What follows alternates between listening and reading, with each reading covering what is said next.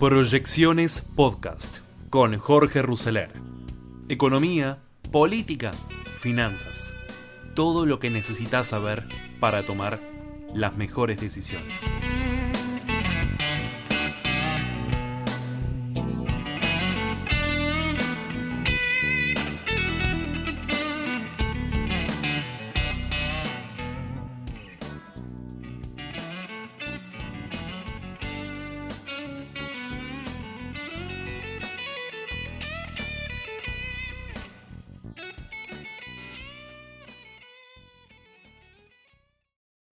Hola fónicos, bienvenidos a otra emisión, a otro encuentro de Tiempo de Desafío, siempre acá en fonicanews.com y por la app de Fónica Play. Pese a la escalada del día de ayer, jueves, del eh, dólar contado con liquidación, en el gobierno ya empiezan a ver la idea de que lo peor de la corrida ya pasó en algunos despachos hasta se animan a aventurar que a medida en que comienza a minorar la demanda de dólares para la importación de energía, se vienen 60 días de paz cambiaria. 60 días en los que en definitiva se terminará de ver si las medidas aisladas que anunció Sergio Massa para sortear una devaluación brusca del tipo de cambio dieron efecto o no. A esta altura empieza a quedar claro entre distintos actores económicos que Massa no tiene un plan estabilizador ni que tampoco piensa en medidas transformadoras. Empresarios que se reunieron con él en los últimos días eh, se quedan todos con la misma sensación. Eh, el ministro se muestra confiado en que puede manejarse ante cualquier inconveniente como él sabe, con la botonera de la política, pero no puede darles precisiones con respecto a la economía.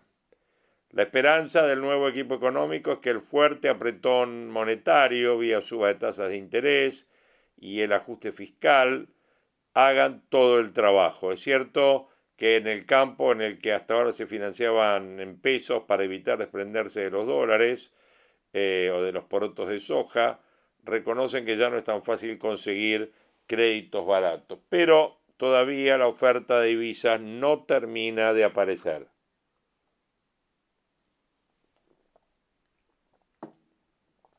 Tampoco tiene Massa demasiado margen político para ofrecerle al campo alguna alternativa más tentadora. Cristina le dio un margen de acción, pero ese margen no es infinito. No hay que devaluar ni ceder por completo a los pedidos del campo. El central viene acumulando algunas ruedas de compras de dólares, porque también la orden es pisar con fuerza las importaciones. Esto ya lo anticiparon Massa y Tombolini a todos sus interlocutores. El acceso a los dólares para las importaciones era muy restrictivo en los próximos 45 días. Habrá empresas frenando producción o suspendiendo personal, pero la falta de reservas es una limitante incuestionable. La convocatoria para la semana que viene, empresas de consumo masivo a reuniones con Massa, y el titular Miguel Pese tiene por objetivo monitorear precios, pero también apunta al tema reservas y al tema importaciones. Massa no pretende avanzar con un ajuste a fondo, sino mediante algunas medidas parciales, lograr que algunos sectores traccionen y colaboren en equilibrar las variables de mediano plazo. En tal sentido, se espera que haya algún anuncio adicional para la industria del conocimiento, en línea con lo que se hizo con los hidrocarburos, uno de los sectores que más le atraen y en el que tiene mayor cantidad de conocidos. Una de las medidas que de hecho tomó en sus primeras horas como ministro fue la rescisión del contrato con la empresa Power China para la construcción del segundo tramo del gasoducto de Vaca Muerta. Se había firmado en su momento una carta de intención con el Banco de China con un financiamiento de 1.900 millones de dólares. Bueno, sin vocación de entrar en conflictos diplomáticos con China, menos cuando por otra ventanilla la Argentina le está solicitando flexibilizar el swap con el central, el gobierno le habría propuesto a la empresa hacerse cargo mediante adjudicación directa de la aprobación de las plantas compresoras. Hay quienes ven en el cambio una inclinación natural de masa, de masa hacia los Estados Unidos. Otros hablan de capitalismo de amigos, otros mal pensados. ¿eh? En el plano fiscal, en tanto, la orden de Hacienda es que se cumpla el presupuesto que Guzmán sacó por decreto. Esto implicará congelar las transferencias a las provincias, demorar pago a proveedores. Ya las generadoras de energía están empezando a inquietarse por la demora en los pagos de Camesa. Se estima que la deuda de Camesa con las generadoras es de 150 mil millones de pesos por facturas impagas de mayo y junio. Es uno de los tantos gastos que están empezando a poner abajo de la alfombra. Pero además, entre quienes conocen de finanzas públicas hay otro motivo que hace pensar que esta deuda no se va a arreglar en el corto plazo. Según dice Nicolás Gadano, experto, economista, Camesa no forma parte del sector público, con lo, con lo cual no se considera una empresa pública y los atrasos en los que incurra la compañía no se contemplan dentro de la meta de deuda exigible con el Fondo Monetario Internacional. Lo que Camesa debe queda fuera del radar. La quita de subsidios difícilmente modifica el escenario para el sector, porque este año el impacto de las subas para el fisco será ínfimo, 0,06%, dice Facimex, con lo cual no va a contribuir demasiado a un mejoramiento de la caja. Como sucede en las familias, el problema de un Estado que vive al día y que no planifica más allá de una quincena es que tampoco se permite pensar en los problemas que le sobrevendrán. A las demoras en los pagos se suma un reclamo de las empresas por un ajuste de tarifas, porque la quita de subsidios no implica para los prestadores que van a tener un aumento, sino que le cambia la fuente de donde surgen esos ingresos. O sea, en vez de recibir plata del tesoro, ahora lo reciben de los usuarios. La tarifa de las generadoras está pisada y dicen que en el verano van a reclamar porque la luz se va a cortar igual y el gobierno le va a echar la culpa a las empresas y las empresas no tienen cómo financiar el mantenimiento de sus plantas. La realidad es que el anuncio de la Secretaría de Energía dejó demasiados interrogantes, entre ellos un, detalle no menor, se supone que con el corrimiento del Estado, una gran cantidad de usuarios deberán pagar a partir de enero el costo real de la energía. Ahora cerca del 65% de los costos están atados al dólar el 35% sigue la inflación. Ninguno de los ejemplos que se dieron en la conferencia de prensa esta semana contempla una inflación que en el mejor de los casos del año próximo estarían dos dígitos, o sea que el retoque de los boletas de electricidad va a ser mensual si es que el Estado no quiere volver a caer en subsidios, algo poco factible en un año electoral. La bomba energética de hoy la plantó el primer kirchnerismo, pero la cuenta subsidios abultada, como la importación de gas para suplir el inexistente gasoducto de vaca muerta, son solo una parte del problema. Poco se habla de las consecuencias que vemos hoy de la apuesta del ministro debido a la generación de electricidad con centrales térmicas construidas por electroingeniería que supieron estar a la vanguardia del capitalismo de amigos en el primer kirchnerismo. Indica Camesa que entre 2005 y 2015 la potencia instalada de fuentes térmicas se incrementó 64%, mientras que la de fuentes hidroeléctricas, o sea, represas, solo fue un 11%. El fomento de las energías renovables de Macri tampoco revirtió la tendencia, siendo que en el 2021 las variaciones versus el 2005 fueron del 93%, y del 14% respectivamente. O sea, Yacyretá, gente, fue la última central hidroeléctrica de magnitud en construirse. Y entre la ola, privatizadora de los 90, que sepultó las capacidades de empresas como Hidronor, y la inoperancia del kirchnerismo de hacer que las cosas pasen, una lista interminable de proyectos hidroeléctricos ideados hace medio siglo siguen acumulando tierra en vez de mover agua a través de sus turbinas. El colmo de la Argentina es que es un país lleno de ríos y de gas y no se puede explotar ni uno ni el otro. Pero bueno, seamos optimistas porque podríamos estar presos del faraónico gasoducto bolivariano que alguna vez pensaron Néstor Kirchner Lula y Hugo Chávez, ¿se acuerdan? Bueno. Situación económica,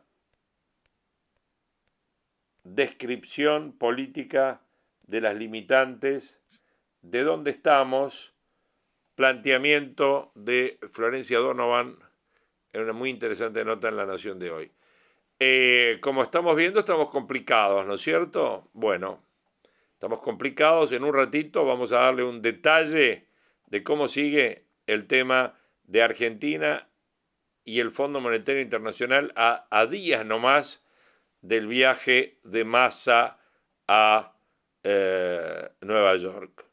Lo que se habla es que finalmente Gabriel Rubinstein va a ser el viceministro de Economía y que también Jorge Sargini va a eh, formar parte del equipo económico.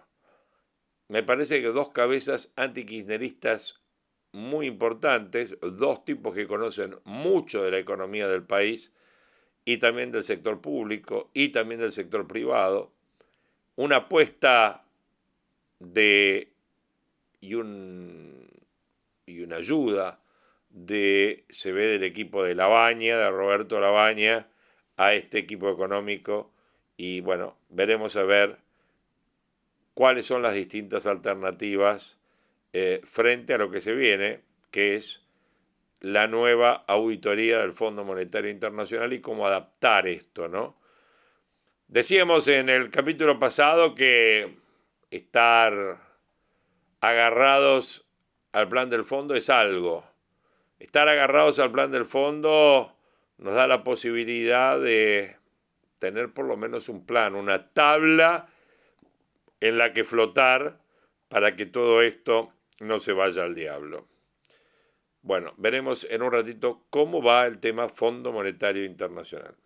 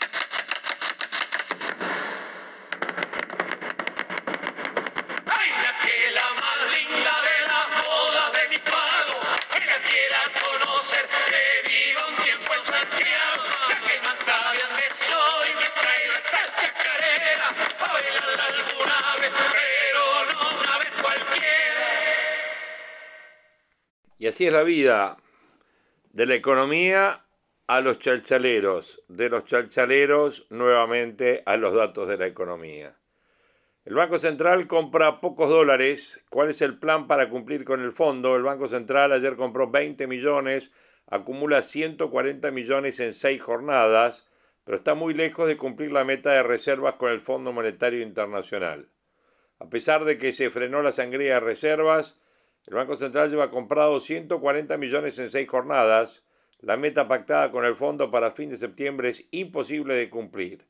En la última revisión del organismo internacional se redujo de 4.400 millones a 4.100 millones la acumulación de dólares que debería efectuar el central en el trimestre que cierra el 30 de septiembre, pero aún así ese objetivo es poco cumplible viendo que el rojo actual que mantiene es del orden de 700 millones de dólares.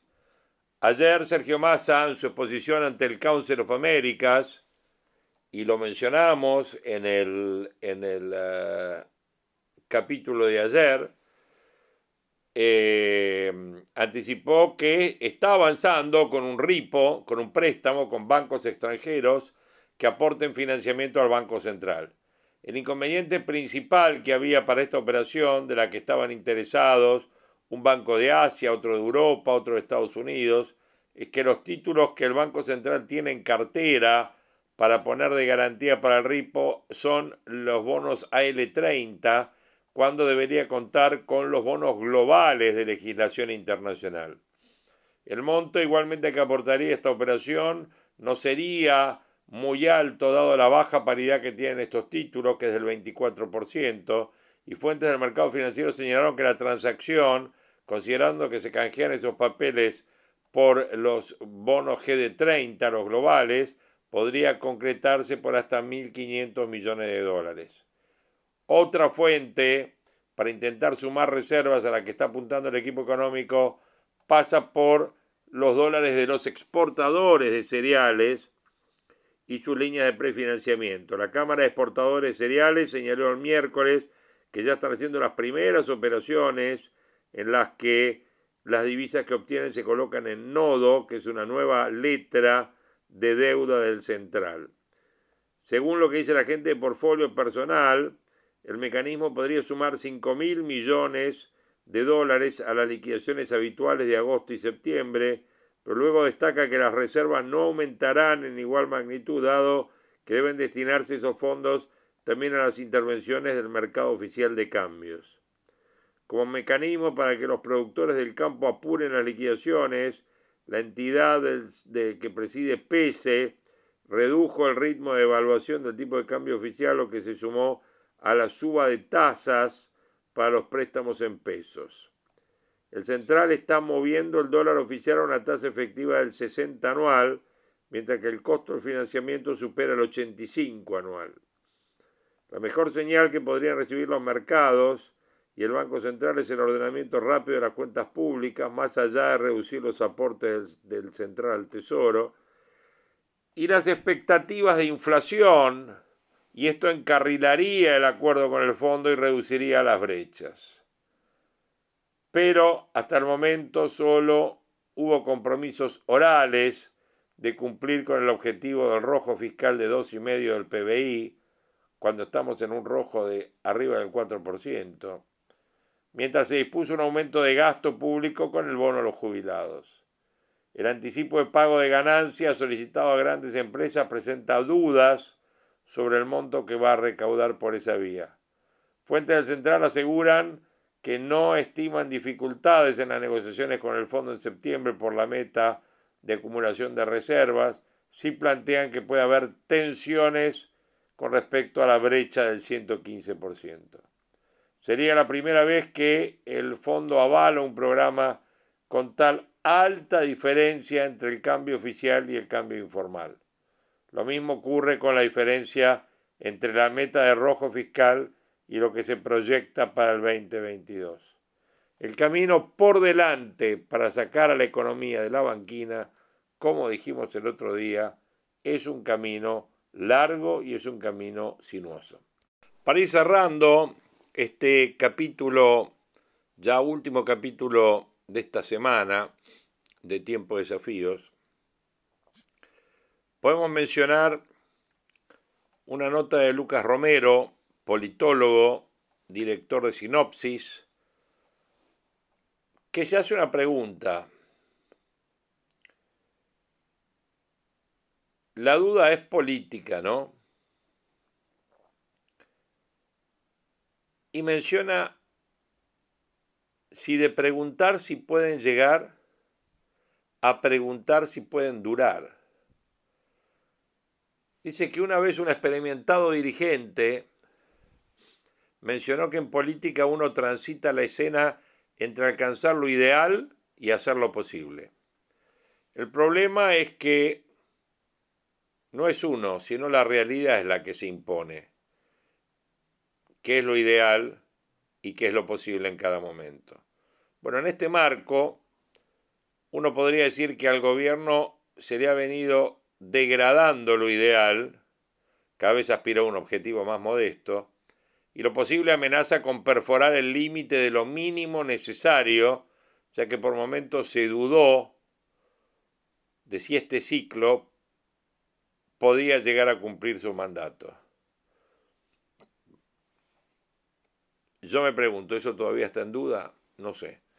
En su deambular declinante entre lo ideal y lo posible, el gobierno ha estado administrando una sábana corta al tener que atender dos flujos de demanda contradictorios, que son las acuciantes demandas sociales, que reclaman más gasto social, mejora del ingreso, más obra pública, y las urgentes demandas macroeconómicas, que reclaman corregir los desequilibrios de la economía. La pandemia agudizó esta tensión porque agigantó las demandas sociales y obligó al gobierno a desequilibrar más la macro, o sea, se gastó de más. Con el agravante que lo primero fue insuficiente y lo segundo fue gravoso para la economía, dejando al gobierno en un nuevo punto de inicio más desafiante que al principio. El acuerdo alcanzado con el fondo fue un segundo intento de este gobierno de mostrar voluntad de corregir esos desequilibrios económicos el primero fue en octubre del 2020, cuando el dólar llegó a 200, y este segundo intento surgió frente a la amenaza del default. Pero la decisión de tener un programa que corrija los desequilibrios no tuvo el aval de Cristina. Y ello produjo que este sector político conspirara contra ese programa, provocando la renuncia de Martín Guzmán, responsable junto con el presidente de la osadía de acordar con el fondo sin el aval de Cristina. Bueno, con el desembarco de Sergio Superministro Massa en Economía, ocurre el tercer giro ortodoxo del gobierno y un nuevo intento de corregir los desequilibrios económicos. Pero todos estos intentos coincidieron con picos en la brecha cambiaria, prueba de que el gobierno es sensible al susto. Pero este último se da en un contexto muy delicado desde lo político, desde lo económico y desde lo social. La pregunta es, ¿puede este intento producir un resultado distinto a los dos anteriores? Hay una primera diferencia entre este intento y los anteriores, y es que esta vez habría legitimidad política.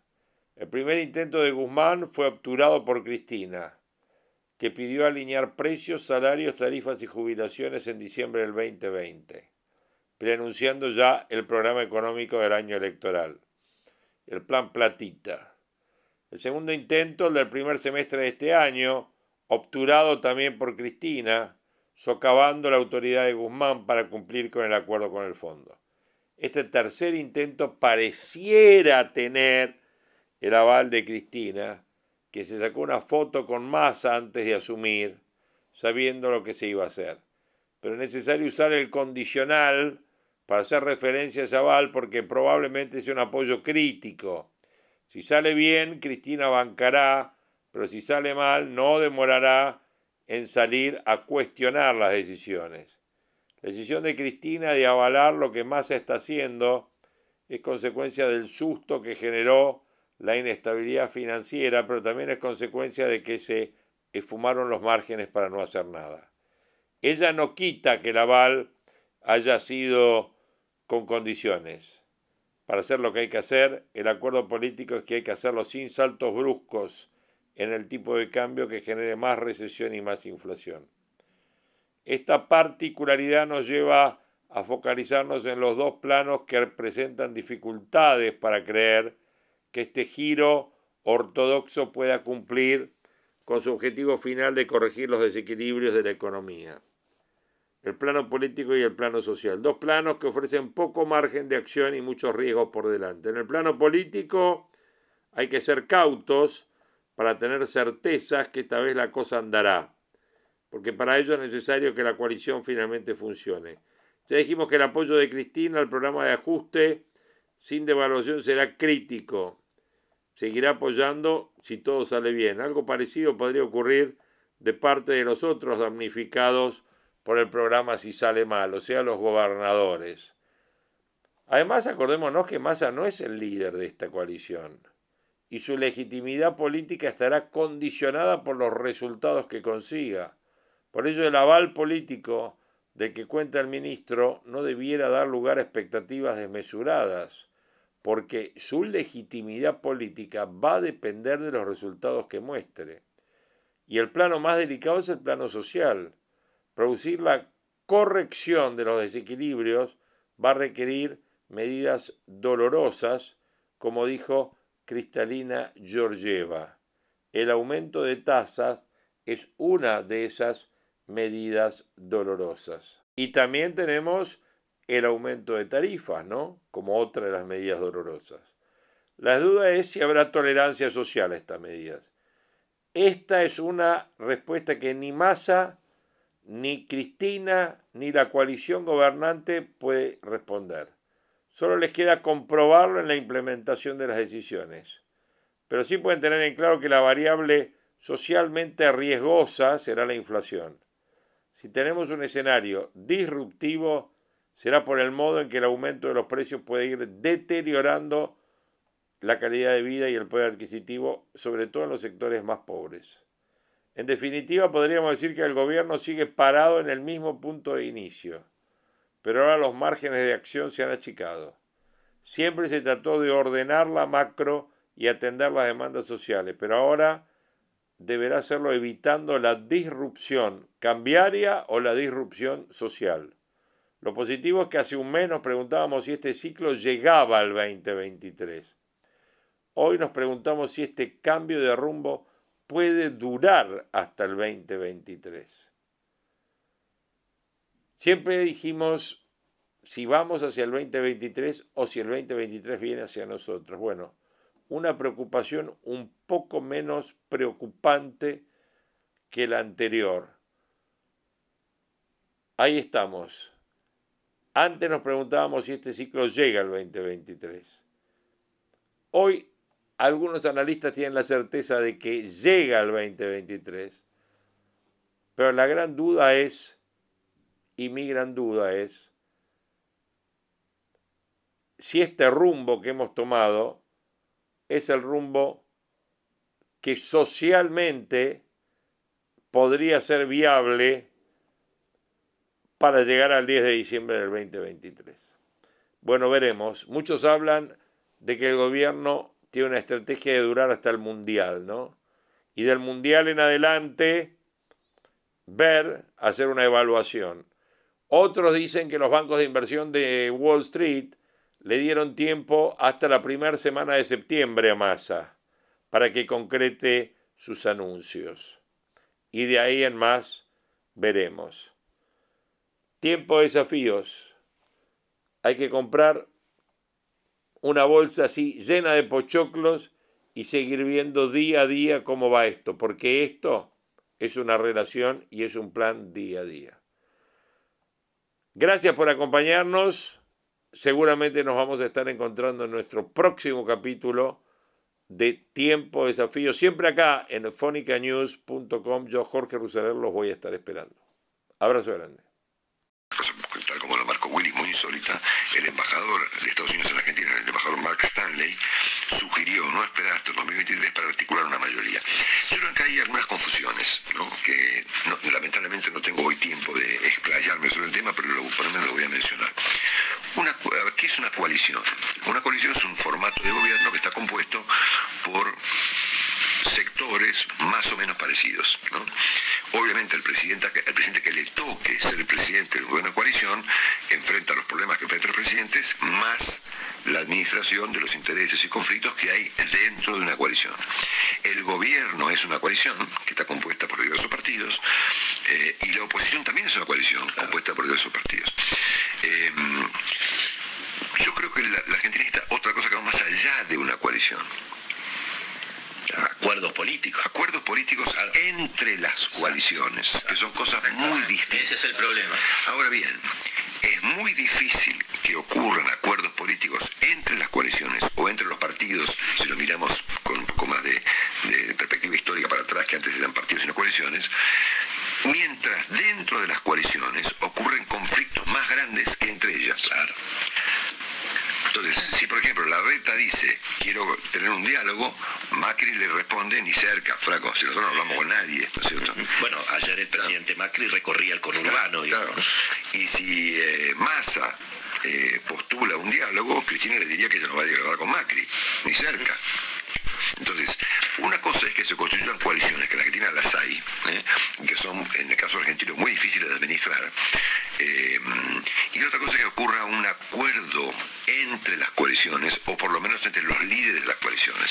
Entonces, esta es una, una discusión confusa y, probablemente inútil, ¿no? Porque es tal la magnitud de los problemas que enfrenta la Argentina y tampoco el poder que tienen las coaliciones para enfrentarlos, que si no se juntan no hay manera. O sea, a ver, a ver, yo me imagino una mesa de diálogo, estoy seguro que el 70% de los tipos que se sientan a mí no me gustan. Como a Macri, ¿no es cierto? Pero eso es lo que hay. Claro. Imaginar eh, acuerdos entre lo que no hay es más imaginativo que lo que ha postulado el presidente Fernández, que habla con Güemes, ¿no? O sea, es infantil suponer que vamos a hacer un diálogo entre personas que no existen, ¿no es cierto? Sí, claro. Entonces, me parece que ayer se, habló de la nada, ¿no? se habló de tanto Massa como Stanley como Larreta hablaron de nada. porque lo que cuenta acá es que a nivel de diálogo y de consensos hay entre las fuerzas, ¿no es cierto? No dentro de ellas. Dentro de ellas no hay nada. Como verán ustedes, se están matando para adentro. De hecho, lo que comentábamos con Sergio esta mañana, que yo lo, lo, lo esbocé el lunes, ¿quién es el principal enemigo de Massa aparentemente? El presidente Fernández. Es re loco, ¿no es cierto? Pero es así. Como en el caso de la reta, su principal rival es Macri. Macri. Ah. No Fernández, Macri. Bueno, así que bueno, ha habido definiciones de masa que llega de ayer en este Council of America, donde no se por supuesto no alcanza para constituir un programa, y mientras Massa siga, con independencia de su buena voluntad o no, Massa siga eh, presentando ideas secundarias, por ejemplo, a ver, ayer presentar que va a haber subsidio de los créditos, qué sé yo, la verdad que no cambia nada, ¿no es cierto? y ratificando tanto el cepo cambiario, el control de cambio, ¿no? Este, entonces, mientras Massa siga eh, presentando sus ideas en cuenta ideas no solamente menores, sino además en cuentagotas, todo el sistema económico va a esperar a que termine de presentarlas. Que puede tardar dos meses, tres meses, cuatro meses, porque hasta que no se vea una especie de rumbo y un liderazgo de masa sobre ese rumbo, nadie va a tomar una decisión. Dicho esto, eh, está muy empiojado el ambiente sindical y los movimientos sociales. De hecho, ayer el relevante dirigente sindical Omar Plaini presentó una maravillosa síntesis, según él, del qué es el peronismo. El peronismo es un movimiento que si quiere gobernar y recaudar dólares, tiene que estatizar las balanzas de los puertos. Eso es el peronismo según Plaini. ¿no? Bueno, yo pensé que el peronismo era una cosa un poco más compleja. y si se quiere inclusive un poco más sofisticada, pero según Plaini ha reducido el, peronismo a un proyecto de estatizar las balanzas de, los puertos. Bueno, después hay este proyecto del gobierno de eh, salirse de esta idea de la señora Kirchner de de ofrecer una suma fija a los trabajadores, que iba a ser de 70 mil pesos, si yo no me equivoco, en dos cuotas de 35 mil, 70 mil para todo el mundo. La idea de Cristina Kirchner que tiene un componente muy político, ¿no? Esto es, si todos recibimos 70 mil pesos, el que menos gana recibe más que el que más gana, ¿no es cierto? Y por lo tanto, ¿ese quién es? El votante de Cristina Kirchner, ¿no es cierto? Bueno, el gobierno se aleja de ese punto y, este, no sé, presentará un bono, qué sé yo. O ambas cosas, ¿no? O ambas cosas. y una mejora en los planes sociales, ¿no? Eh, ayer los dirigentes del movimiento Evita el chino Navarro y em, Emilio Pérsico, reunidos con Massa, han pedido que más fondos, que es lo que todo el mundo pide, ¿no es cierto? Ayer también Axel Kicillof designó como ministro de Trabajo de la provincia de Buenos Aires a Walter Correa, eh, que es un dirigente gremial del sector de los cueros, eh, muy radicalizado.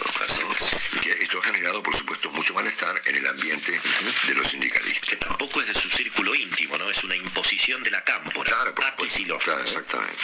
Y en este contexto, por supuesto, ocurren estos episodios, como de la compañía esta, Lácteos Vidal, eh, ahí en Carlos Casares, que sigue estando eh, por el gremio de los, de, se llama TILRA, ¿no? Que de, los, de los lácteos. Un gremio que tendría mucho que explicar respecto de qué hicieron con Sancor, por ejemplo, y los negocios oscuros que han tenido con los venezolanos. Eh, antes de bloquear empresas lácteas, estaría bueno que, alguien este, le pregunte a los de TILRA por sus relaciones oscuras con los venezolanos y, cómo fulminaron a Sancor, ¿no? Así es, como un gremio logró fulminar a una compañía. Dicho esto, eh, a mí ya no me sorprende lo del presidente Fernández, como lo sorprendió Sergio. Ayer el presidente ofreció un catálogo alucinante de extravíos dignos de ser examinados desde algún punto de vista, eh, inclusive que vaya más allá del análisis político. ¿no? El presidente insistió con su defensa de Cuba y Venezuela bajo el argumento de que eh, existen tales bloqueos y que esos bloqueos son imperdonables. ¿no? Este, todo el mundo sabe que los bloqueos son muy relativos, la verdad que no. En la práctica. el, bloqueo ha sido, ha sido un relato cubano, como si estuviera la quinta flota rodeando la isla, digamos. Tenemos dos países bloqueados, esto es imperdonable, dijo Fernández. O sea, eh, para Fernández es perdonable, por ejemplo, que Putin masacre Ucrania, por ejemplo, ¿no? O que Maduro eh, haya mantenido presos políticos torturados durante 10 años, ¿no? Pero el bloqueo, en el caso de que exista, cosa que por otra parte no es cierta,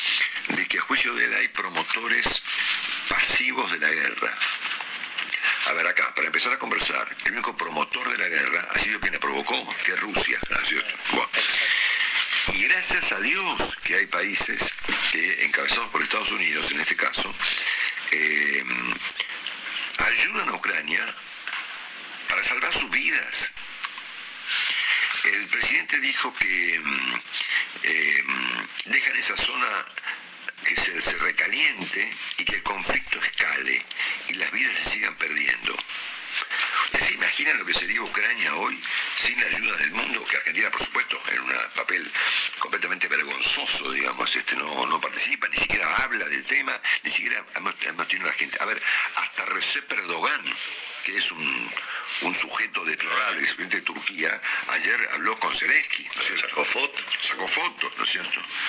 Bueno, este, así que nada, el presidente está, yo creo en esta cosa de competir contra masa, ¿no? Como lo hizo con Mansur y lo hizo con otros funcionarios, aquí en el presidente es una máquina de liquidar gente, ¿no? Tipo poco constructivo, ¿no? Y que además queda ante el mundo comparando el holocausto con el COVID, ¿no es cierto? y defendiendo a Rusia, ¿no? porque finalmente pedir que los países no ayuden a Ucrania es una defensa, es la defensa más importante que Alberto Fernández presentó de Vladimir Putin. O sea, déjenlo a Putin que invada Sí. y que siga, ¿no es cierto? ¿Eh, Juan? Erdogan, Er- Erdogan, eh, quiero le agrego, ¿no? Que no, no es muy adepto de este resumen, le entregó los drones turcos. Los drones turcos obviamente, Claro, obviamente, están claro. siendo un éxito en la, en la contraofensiva ucraniana. Así que Al mismo tiempo, la mm, portavoz del gobierno, la señora Cerruti, dijo que Oscar Laborde era un gran embajador argentino en Venezuela, que fue el embajador que dijo al lado del gobierno de Venezuela que Argentina, el país que representa a Laborde de Venezuela, había secuestrado un avión. Cosa, confesión de parte. Bueno, muy bien. Este, hoy, este, eh, no sé si publicó en el diario, estaba en el portal de la Nación de Anoche, un trabajo excepcional, como siempre, Andrés Malamud, hablando de lo que llama la democracia invertida y los embajadores que están al servicio del país en el que son designados, como ocurre con el embajador argentino en China y el embajador argentino en Claro, son los embajadores militantes. Claro, embajadores militantes. Bueno, una última noticia de esta mañana la está ofreciendo en este momento como reportaje exclusivo el portal Infobae, donde habla una señora Patricia Jaldín, eh, un integrante del equipo de Milagro Sala, eh, que confiesa que le dieron 10 mil dólares para sacar del país cuando viajé a conocer al Papa. Ah. Está esta historia de, de este grupo de gente que sacaba 10 lucas verdes en cada viaje, entonces por eso ella viajaba con tal comitiva, porque se puede sacar del país hasta 10 mil dólares Hasta por 10.000. persona. Entonces usaban a la gente, por eso iba con 30, 40 personas. De mulas. De mulas, Ah, de mulas, exactamente, claro. exacta- Ah, exactamente. Bueno, El portavoz del presidente salió a aclarar que nadie eh, de ese grupo de ricos y famosos que estaban escrachados estaba haciendo algo que no debía cuando no pagaba. Son listas que difundieron periodistas y yo no debo meterme, dijo conceptualmente y lo dijo irónicamente, ¿no? Eh, claro. Eh, Casi irónicamente. Son listas que el gobierno le entregó a sus escuderos mediáticos para salir a escrachar. Odiadores, como les gusta decir a ellos, ¿no? Que eh, ayer seguían eh, un poco la ideología, a ver, la ideología de la esposa de Massa también, ¿no? Esas casas privadas este, en un terrible error, me pareció a mí, ¿no? Pero bueno, una especie de disculpa. Nosotros le pedimos acá que pidiera disculpas a Massa, no lo hizo directamente, pero de alguna manera algo, algo quedó, ¿no? Esas disculpas. Eh, bueno, pero luego la portavoz defendió al embajador chavista que tenemos en Venezuela. Ah, es increíble. ¿no? Oscar Laborde, que es un embajador que tiene Maduro eh, acá ante los argentinos, un abogado defensor de Maduro tenemos. Eh, ¿por, ¿Por qué? Por las declaraciones contra la justicia argentina sobre el, sobre el avión venezolano iraní, ¿no? Seguimos alineados con Venezuela, ¿no? Se sumó Alberto Fernández en el contexto de la CELAC a defender a Venezuela y a Cuba y a criticar a Estados Unidos. O sea, no es tan decorativo el presidente, ¿eh? sigue haciendo cosas y no son macanas, digamos, ¿no? Mientras tanto, Sergio Massa va a viajar en los próximos días a Estados Unidos a pedir por favor, ¿no? Claro, exactamente. Eh, primero, Massa se presenta en el Consejo de las Américas, trataba de parecer gran amigo de Estados Unidos, Claro. está armando una agenda y programas eh, y viajes fundamentales, efectivamente, en este Frente para la Incoherencia Nacional que nos gobierna, ¿no? Frente para la Incoherencia Nacional. Ayer Massa se afanaba no, no se afanaba nada, no, se afanaba por agradar al embajador norteamericano en Argentina y a los empresarios. De hecho, hizo trascender allí que Morgan Stanley, JP Morgan, Credit Suisse y otros eh, grandes, grandes operadores del mercado estaban, le estaban dando una tregua a la Argentina a ver qué pasaba, cosa que es totalmente razonable. Lo contó Bonelli hoy también en su artículo de fondo. Exactamente. También cuenta Bonelli hasta lo primero- Rubinstein, claro, Sí. que Gabriel Rubinstein, Sí. que es nuestro general Alais, no termina de llegar nunca, Sí. eh, bueno, finalmente llegaría aparentemente a la Secretaría de Programación Económica. Yo, yo eso quiero verlo porque hasta que pasaron tantas cosas en esta telenovela que bueno, quiero, quiero verlo, ¿no? También estaría Sargini, que es un economista eh, peronista, bueno, muy razonable, todos antikirchneristas, ¿no? Los dos antikirchneristas. Sí, totalmente. ¿no? Este, pero con solvencia intelectual. Eh, también lanzó más a la idea de que llamaría a la oposición para hacer algún acuerdo. Buah, eh, algo que está especialmente prohibido por Cristina Kirchner. Eh, nadie sabe si esto es un anuncio vacío o lleno. Lo cierto es que el Frente para la Incoherencia Nacional va para un lado, para otro, camina hacia el sur, luego hacia el norte, desteje de día lo que teje de noche. Es, es impresionante realmente. ¿no? Cuidado con el Consejo de las Américas porque allí nació el Alberto Moderado. ¿eh? Ahora se presenta más como si fuera Eisenhower. Bueno, veamos, ¿no? Eh, revela hoy Florencia Donovan, que es una gran analista política económica, eh, que va quedando claro, Eduardo, entre distintos actores económicos, que Massa no tiene un plan estabilizador, ni tampoco piensa en medidas transformadoras, está improvisando, ¿no? Día a día, es un día a día. Yo creo que, ¿sabes qué, Jorge? Yo- a mí me da la sensación que lo que tiene que evitar Massa es que nos caigamos al precipicio. ¿Mm? Me, me parece, me parece. Sí, sí, que esa es la, la misión primordial. Por eso esperar que avance este, con, con ajustes de fondo, con, con medidas, con algo más que medidas parciales, eh, me parece realmente ilusorio. Tal vez valga la pena recordar a Luis Juez, ¿no? Cuando dijo, no viene a desarmar la bomba, sino a hacer más larga la mecha para que nos explote a nosotros. Claro, claro. Es que Massa cede a las pretensiones de los gobernadores, de los jefes piqueteros, de los caciques de la CGT, de bueno, de Kisilov, este, que ahora eh, tomó como ministro de Trabajo a un hombre de Pablo Moyano, se están cercando la provincia de Buenos Aires para que no haya ajuste eh, ahí, es decir, él va cediendo un poco a todas estas cosas en este, este Frente para la Incoherencia Nacional, porque además tiene eh, un proyecto de fondo, digamos, lo que es, lo contrario que le dijo a los ruralistas, que es ser candidato a presidente, si más o menos logra estabilizar. Eh, pero bueno, su máxima, garantizar el orden macroeconómico y la paz social es genial, pero las dos cosas son bastante difíciles de congeniar, ¿no? Es un poco hacer magia, ¿no? Y sobre todo con una coalición fragmentada donde todos piensan distinto, está todo loteado y todos van para el norte, para el sur al mismo tiempo, ¿no? Bueno, mientras pasaba todo esto, Alberto Fernández echaba a la titular del Instituto Nacional de Asuntos Indígenas, la señora Magdalena Odarda, eh, que escribió una carta de renuncia antológica, ¿no? Vos la, la leíste, Eduardo. Este, vamos al carozo de la, de la cuestión, ¿no? Eh, a ver, el carozo de la cuestión es eh, que la señora pretendió, protegió durante todo este tiempo a los maputruchos violentos que incendiaron y dispararon contra personas en el sur.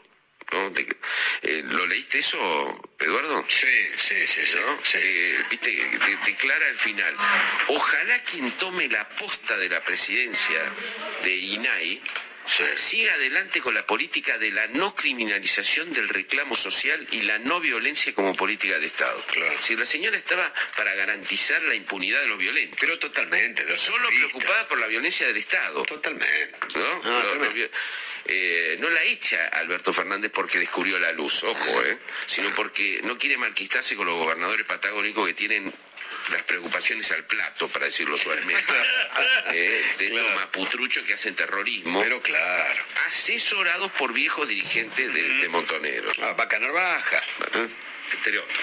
Finalmente apareció la vocera de Cristina Kirchner, una fascista impune, que puede decir cualquier cosa que se ve de Bonafini, Ah, claro. que acaba de llamar a una pueblada para impedir que la justicia falle contra Cristina. Una pueblada. ¿Qué es una pueblada?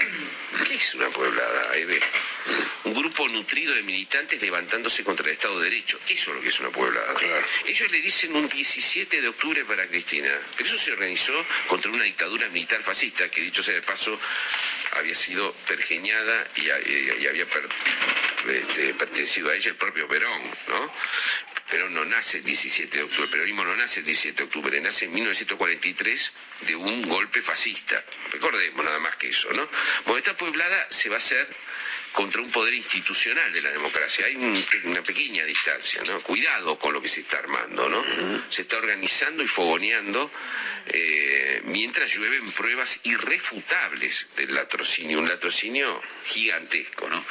Yo quería proponerte hablar un poquitito, muy brevemente, de- del final del, del fondo del tema de la corrupción que hay en todos este, los partidos, por supuesto, y casi todos los países. Allí está el financiamiento de los partidos políticos, y uno de los grandes problemas del momento es que el narco entra como factor de ese financiamiento en distintos países y también en el nuestro, ¿no?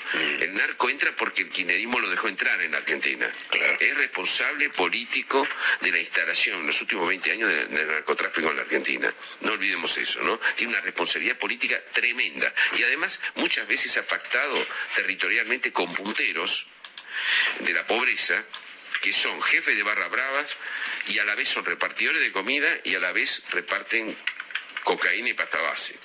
Esto es lo que está pasando en muchos conurbanos eh, de, la, de la Argentina. Ahora bien, el juicio de vialidad ya muestra otra cosa, ¿no? Es, es un robo de, de magnitud industrial. Sí, claro. Un plan Eh, sistemático. Sistemático, pero, pero además de un volumen pocas veces, nunca visto, va, nunca visto directamente, ¿no? Hay una gran frase que un empresario le dijo a Diego Cabot, ¿no? Y es que Néstor Kirchner se quejaba porque había hombres de negocios poderosos que se sentaban en la gran mesa nacional de las discusiones y él tenía 5 mil millones y no podía hacerlo, ¿no? Este, una frase tremenda, ¿no? De ser cierta es tremenda, ¿no? Aparentemente alguien le dijo, estoy citando en memoria, Néstor, si tenés 5 mil millones de pesos en negro sos Pablo Escobar, pero si tenés mil millones de dólares en blanco, te sentás en esa mesa del poder permanente. Bueno, el proceso de recaudación y de lavado de ese dinero es lo que estamos viendo ahora, ¿no? Eh, pero si haces esta barbaridad, esta enormidad, digamos, desde el Estado, la verdad es que tenés que construir un régimen político para que no te juzguen, para no caer nunca, para ganar siempre las elecciones, para dominar a las empresas con un capitalismo de amigos. Ese régimen fue el régimen que se montó en Santa Cruz. En Santa Cruz tuvo un rasgo como aldeano, feudal, ideológico, diríamos, ¿no? Pero para llevarlo a mayores, para nacionalizarlo, necesitaba una coartada política, un discurso ideológico, ¿no?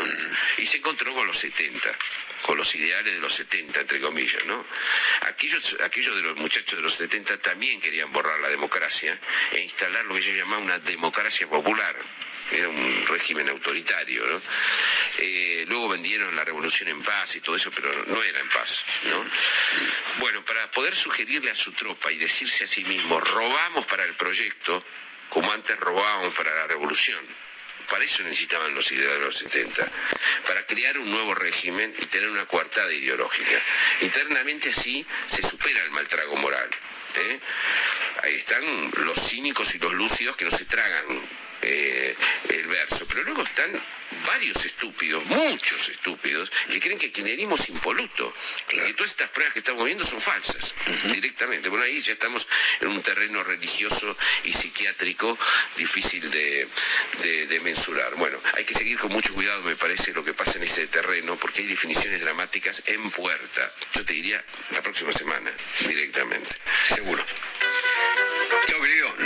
Querido amigo, buen fin de semana Buen para vos y para todo el equipo. Un ¿eh? saludo, 9 y 21. Entre esos tipos y yo allá si fuese la declaración final del evento que organizó The Council of the America, ante un, no sé, eran 500 empresarios. Más o menos. Era un auditorio Había muchas repleto. caras conocidas. Muchas caras conocidas, las fotos que recibimos, vos, yo y el resto de nuestros colegas, eh, representan a el empresariado que tiene poder.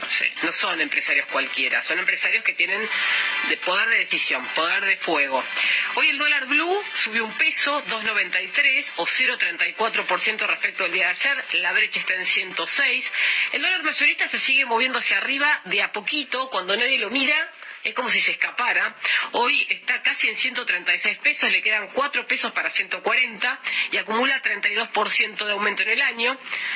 El MEP subió importante hoy, 2,3, 287 pesos. El contado con liquidación ya está en 294, subió 3,5 en el día. Y el riesgo país también subió porque cayeron todos los bonos en dólares. Está en 2.446 puntos básicos. El Banco Central compró 20 millones de dólares, sigue siendo poco teniendo en cuenta que ayer logró comprar bastante más pero los últimos, los días previos, los tres días anteriores, había comprado puchitos, pequeñas cantidades, que es lo que puede o logró emitir para poder hacerse de los dólares en el mercado único libre de cambios. Acumuló el Banco Central así 140 millones en las últimas seis ruedas. Mira, justo estamos mirando en La Nación Más las fotos que nos mandaron, en el que está Marcelo Figueiras cruzado de brazos mirando de frente al auditorio donde estaba Martín Guzmán, eh, Estaba- perdón, estaba eh, el- Sergio Massa. Sergio Massa. Bueno, el lapsus. Estaba Mirá. también, eh, bueno, ese día José Luis Manzano. ¿Y quién está al lado de Manzano? Ella es Bettina Bulgeroni. Bettina Bulgeroni. Estaba Alejandro Bulgeroni. Del otro bien. lado de Manzano estaba, mira, Martín Cabrales, lo reconozco de Sí, perfil. sí. Estuvo también... Alfredo Coto, Alfredo Coto. con un polémico suéter y saco, Sí. muy Interesante. siempre con la chapita, el pin de Coto. Yo te Siempre, conozco. siempre. ¿Qué más podés agregar? Y había otros empresarios de peso como el mismísimo Eduardo Elstein, por Eduardo ejemplo, Elstein primera es fila. reconocible a larga distancia, porque Exacto. anda con barba blanca y kipá. Exacto. Y es fácil de detectarlo. Hubo muchos Muchos empresarios capitalinos, hay que decir. Muchos Mucho empresario que tiene base en la ciudad de Buenos Aires. y muchos CEO. Sí. Por ejemplo, el representante de JP Morgan, que hoy es el presidente de la AmCham, eh, Facundo Gómez Minujín, Sí. con quien vos sabés que yo jugaba al squash con él. Sí. Teníamos una relación deportiva. Ahora es un empresario y yo soy una periodista. Bien, y así estuvo repleto el Hotel Aldear, al menos el primer piso. Sí. Pero lo interesante es que Massa hizo declaraciones. De- delante de toda esta gente que les estamos contando, dijo que sin estabilidad macroeconómica no hay paz social, está viendo el paraguas porque se da cuenta que la situación está cada vez más conflictiva y no logra generar una cierta estabilidad que fue lo que prometió cuando asumió. Por otro lado, dijo que es clave que entendamos, lo dijo como argentino, que el trabajo de construcción es conjunto entre el Estado, los gobernantes y también los actores económicos de la Argentina y señaló, por supuesto, al sector privado. Lo llamativo es que cuando vos le preguntabas a los empresarios en off the record, en on the record, ¿qué, piensan del gobierno y qué piensan de la gestión masa? Todo el mundo habla a favor, todo el mundo dice es mejor que Guzmán porque tiene iniciativa, es mejor que Batakis porque tiene otro carácter. Es una persona resolutiva. Cuando les preguntas en off the record, ninguno de ellos tiene algo así como esperanza. Es como, esto es más de lo El mismo. partido está, ya está jugado. Claro, show me the money. Claro. Es como, si no veo los resultados ahora, nada de lo que pueda, puedas decir que va a venir, no lo voy a creer. ¿Por qué? Porque justamente esto, me dijiste que iba a pasar ABC y no ocurrió. ¿Vos tenés algo para agregar respecto? Sí, a ver, y en base también a todo lo que estuve recopilando a partir de charlas en on y en off con empresarios, no solo en La Rioja, sino también esta semana en la Ciudad de Buenos Aires, lo cierto es que hay cierto escepticismo, pero cuando vos te adentrás en el día a día y en los resultados de muchas empresas en sectores de los más diversos, están ganando plata, de todas Claro, maneras. claro. No quieren, obviamente, hacerlo público, no quieren, obviamente, levantar el perfil en un contexto de semejante incertidumbre y crisis, decir, che, a pesar de todo, nosotros nos está yendo medianamente bien. Claro, y no queremos que nos persigan, ni que nos Claro, manden la FIP, ni que, claro. que es- expongan delante del público, ni que castiguen nuestra reputación como empresarios o a la reputación de nuestra empresa. Exacto. Es un poco eso. Y después coinciden obviamente con este análisis que vos mencionabas, que hay pocas expectativas en el corto y mediano plazo, Es cierto. porque no ven realmente una actitud proactiva en el sentido de realmente torcer el destino. Está, como te decía hace un momento, el partido jugado, que es algo que me mencionó un empresario a inicios de, esta semana. Y me parece que tiene una que buena ver, frase. tiene que ver con eso. Tenemos audio, Sergio Massa hoy en el Council of the Americas que se organizó en el Hotel Alvear, dijo que dialogar con el otro significa pensar juntos. Él habla sobre diálogo. Fíjense lo que completa en esta frase. Dialogar con el otro no significa conceder, significa sentarse a pensar juntos. Y los argentinos merecen que nos sentemos a pensar juntos. La Argentina es mucho más importante que nuestras diferencias o que nuestras ambiciones. Y los argentinos merecen que en un tiempo que no es electoral, sobre aquellas cuestiones y vectores que hacen al desarrollo económico de la Argentina, tengamos la grandeza y la generosidad de sentarnos a la misma mesa y pensar por una vez en los argentinos. Muchas gracias. El ministro de Economía también habló sobre que hay que garantizar la paz social. Ellos, como gobierno, deben garantizar la paz social. Es la de garantizar la paz social y el orden macroeconómico. Sin estabilidad macroeconómica no hay paz social.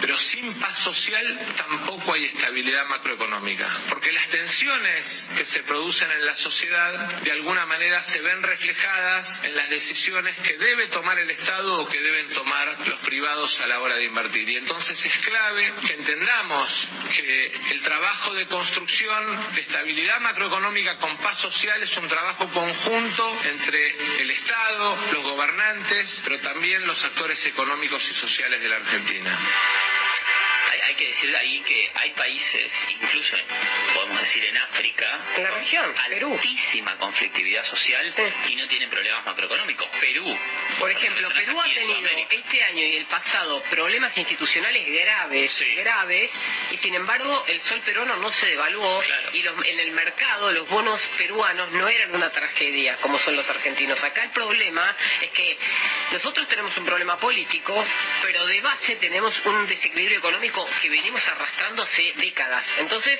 todo se vincula. Cualquier cosa que pase en lo político arrastra lo económico porque nunca se llegó a corregir. Bien, tenemos un último Sergio Massa que ahora sí habla de desempleo y les voy a contar qué pasó con este dato. Por un lado vemos números de la economía y realidades en distintas provincias y en distintas regiones que nos muestran una economía creciendo, más del 5%, un empleo formal recuperándose y llegando a niveles inesperados. Seguramente en las próximas horas se conozca el número de desempleo y estemos en 6,7% y además niveles de consumo en algunas regiones del país y de producción y de aumento de capacidad instalada que llegan a niveles que hace dos años en medio de la pandemia no imaginábamos, la verdad no los imaginábamos escuchaban a Sergio Massa hablando sobre el anticipo de un dato estadístico que supuestamente debería dar el INDEC. Él menciona en la declaración que hace delante de los empresarios que el dato se va a conocer en algunas horas, dice. Yo busco en el calendario de INDEC hoy a la tarde y me doy cuenta que no había ningún informe de mercado de trabajo previsto para ser comunicado, porque para que el común denominador del público entienda, el mercado de trabajo se evalúa en función de la encuesta de pH y los resultados, el informe, se hace una vez por trimestre. El último trimestre dio 7%, que es lo que dice Sergio Massa, la tasa de desempleo es de 7 puntos y según él va a bajar a 6,7 porque le adelantaron la información. Preguntamos en INDEC y qué dice el organismo que se dedica a obtener los resultados para después hacer el análisis estadístico y difundirlo.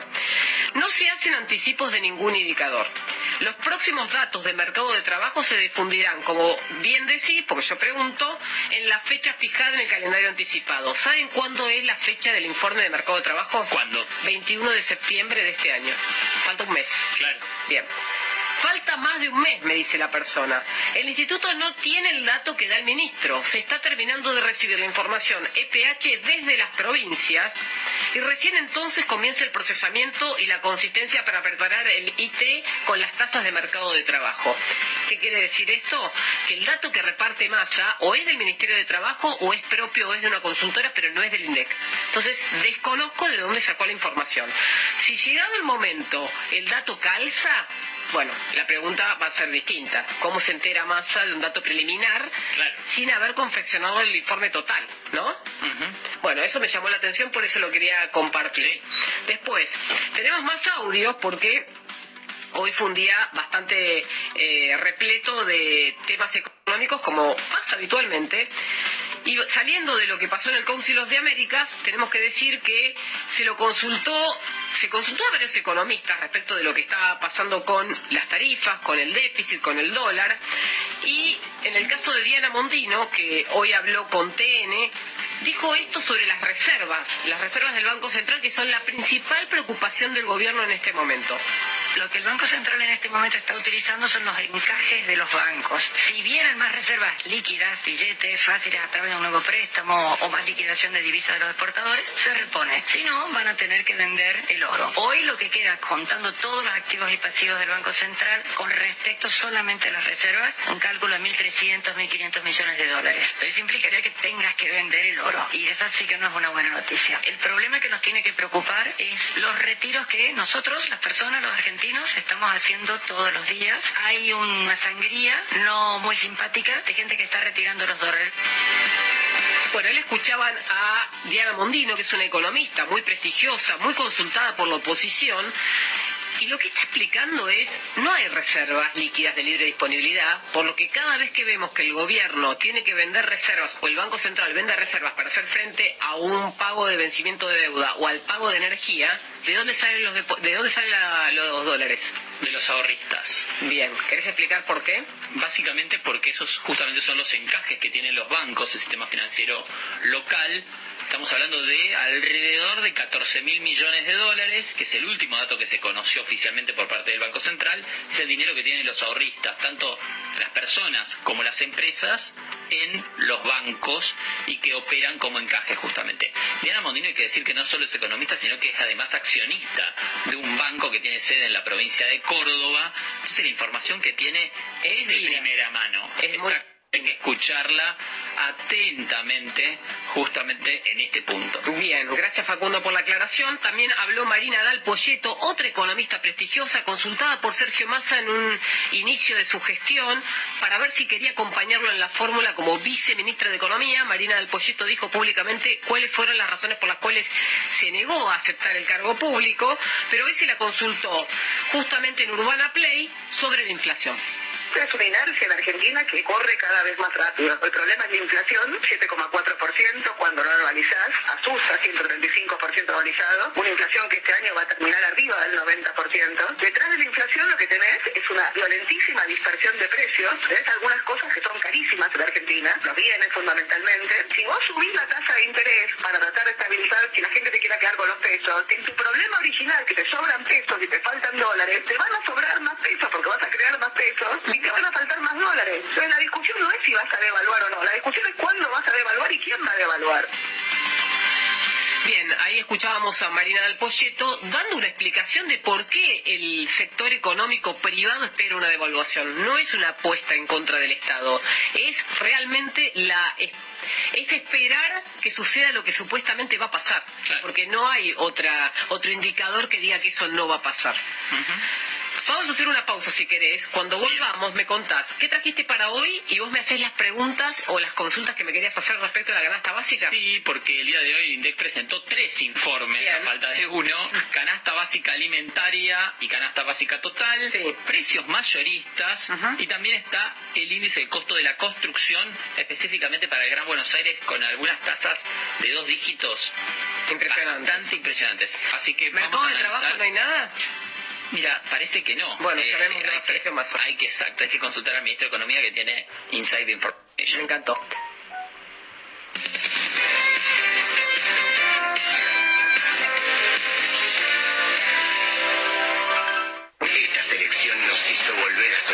Llega una promo que nos cumple el sueño de viajar a verla. Descargate la app IPF, registrate y ya estás participando por un viaje a Qatar para vos y un acompañante. También incluye estadía y entradas a un partido. Y con cada compra con la app suma chances. Toda la semana se sortea. IPF, en este suelo hay fútbol. Boston Seguros, desde 1925 junto a nuestros asegurados. Hoy, más que nunca, estamos presentes. Brindamos asesoramiento y protección a través de nuestra red de más de 6.000 productores en todo el país. Boston Seguros, brindando confianza y respaldo siempre. Superintendencia de Seguros de la Nación. Para consultas y reclamos llame al 0800 666 8400 www.argentina.gov.ar barra SSN. Número de inscripción 0032. Calzado Ombu. Seguridad más confort. Ombu. Nuestro liderazgo a tus pies. Seguimos en Facebook. Arroba CNN Radio Argentina. El agua es vida, ideal la vida. Si vas a tirar plásticos, cartones, vidrios, metales o papeles, llévalos siempre limpios y secos al contenedor verde o punto verde más cercano, o entregáselos en mano a un recuperador urbano. Para saber más, entra a buenosaires.gov.ar barra reciclables. Buenos Aires Ciudad. Pensar en macro no es ir solo por tu sueño, es ir por el de todos. Y cada vez que lo haces, le das una oportunidad a alguien en lo micro. Eso te hace grande y hace cada vez más grande tu lugar. ¿Y estás pensando? Pensar en hacer grandes tus ideas y en un banco que siempre va a estar. Pensa en macro. Pensa en macro.com.ar. Por calidad y diseño, los depósitos de Embutire Ideal han ganado la confianza de todos los argentinos. Ideal, 85 años mejorando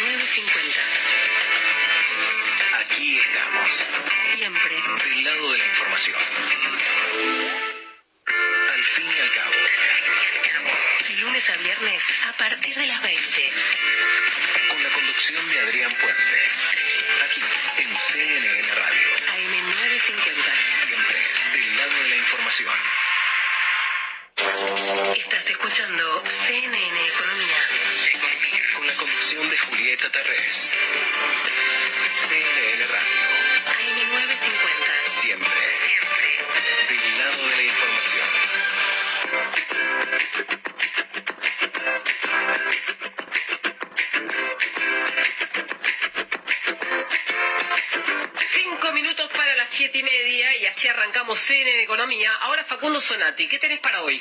Vamos a meternos de lleno con lo que tiene que ver con canasta básica alimentaria y canasta básica total. Hoy se conocieron los datos del mes de julio. Siempre, recordemos, estamos hablando del mes previo, cuando salen oficialmente estos datos. Y otra vez la inflación hizo su trabajo con un salto en la canasta básica alimentaria interanual del 70,6%. 70,6% en los últimos 12 meses. Claro, va en línea con la inflación. Cuando vimos el informe de inflación, los alimentos subieron eso. Exacto. ¿Y qué más? Y por otro lado, lo que es la canasta básica total, que ya se ubica para una familia tipo de cuatro miembros en 111.298 pesos. Ustedes recordarán, los que siguen el programa, y lo hablábamos fuera de micrófono con Julieta, cuando veíamos todavía los 100.000, como en algún momento va a llegar a 100.000 pesos esta canasta. Bueno, ya está en 111.000. Sí, recién Esto es del mes de julio. ¿Cuánto, ¿A cuánto crees que va a llegar a diciembre? Cuando, en el dato de enero. Yo digo Claro. 150 de piso. Y es que va a estar tranquilamente arriba de 150 mil pesos a triste. este ritmo. Muy Sí, triste, pues los salarios no van a aumentar ese, ese porcentaje. Para nada. Tenías una duda respecto a ese Algo que me A llamó poderosamente la atención y que de hecho disparé un tuit en arroba facusonati no lo vi. consultándole al público en general qué opinan de lo siguiente. Algunas curiosidades para tener en cuenta. Es lo que es la composición de la canasta básica alimentaria que elabora el INDEC, detalla en el informe que publica mes a mes, en ese PDF que cualquier ciudadano puede chusmear, revisar, leer, cuál es la composición de esa canasta básica alimentaria para una persona adulta. Bien. Bueno, y describe en detalle todos los productos que incluye esa canasta y los gramos para el consumo Para una dieta mensual. equilibrada. Exactamente, contemplando una dieta equilibrada. Y hay algunas perlitas para mí que quería cotejar con vos que estás cubriendo consumo desde hace tantos años y lo tenés mucho más fresco. A ver, no sé si lo sé. A ver, primero el, el costo. 16 mil pesos. Para una persona adulta sola. Exacto. O sea, ¿Es razonable? Yo, yo gasto mucho más que eso por mes. Pero bueno, Yo calculo que también estoy están pensando tomando solo mi costo de supermercado superior. Lo que pasa es que nosotros consumimos productos que son de alta gama. Pero cremados, estamos fuera de la, de la norma general.